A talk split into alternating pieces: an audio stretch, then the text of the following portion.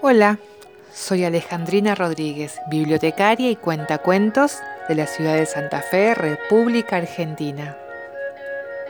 Y como seguimos un poco lejos, culpa del distanciamiento, ¿qué te parece si te cuento un cuento?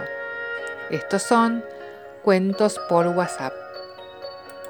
En realidad hoy no les voy a contar un cuento, hoy les voy a leer una poesía.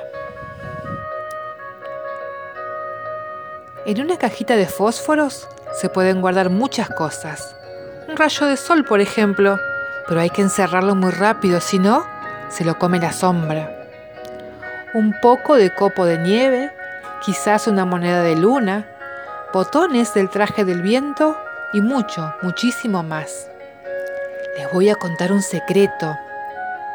En una cajita de fósforos yo tengo guardado una lágrima y nadie por suerte la ve.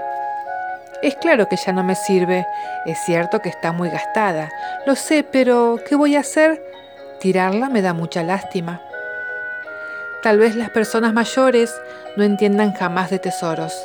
Basura, dirán, cachivaches, no sé por qué juntan todo esto. No importa, que ustedes y yo igual seguiremos guardando. Palitos, pelusas, botones, tachuelas, virutas de lápiz, carozos, tapitas, papeles, piolín, carreteles, trapitos, hilachas, cascotes y bichos. En una cajita de fósforos se pueden guardar muchas cosas.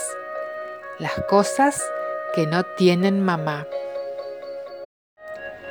Esta poesía se llama En una cajita de fósforos de María Elena Walsh.